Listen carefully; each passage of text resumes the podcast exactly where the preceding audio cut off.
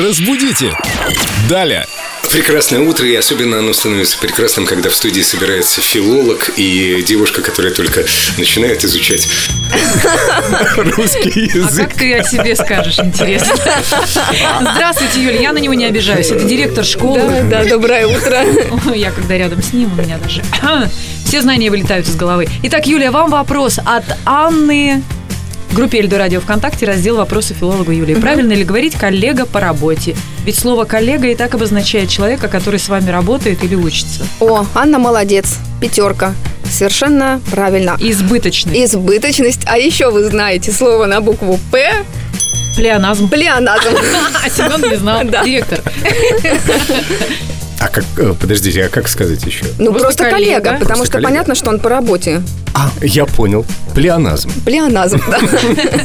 С этим все понятно, и есть еще один короткий вопрос от Елены Метелицыной. Здравствуйте, Юлия. Давно хотела Здравствуйте, спросить, как правильно говорить, оптовая торговля или оптовая? Может быть, вы уже и отвечали на этот вопрос, но, извините, не помню. Я Ничего как раз была страшного. на оптовой базе. На оптовый или на Вернусь оптовый? не сразу. Я на оптовой, а вы на какой? Я тоже на оптовый. А в таких случаях обращаемся мы к нашему любимому словарю. Зарвы. Зарвы. Русское сл- словесное Словесное ударение.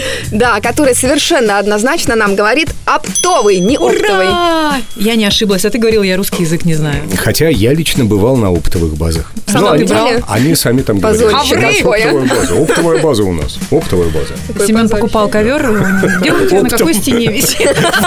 Вагонами, конечно же. Покупал ковры. Юля, ждем вас снова. Я приду, к тому же я видела там интересный вопрос впереди. Разбудите! Далее!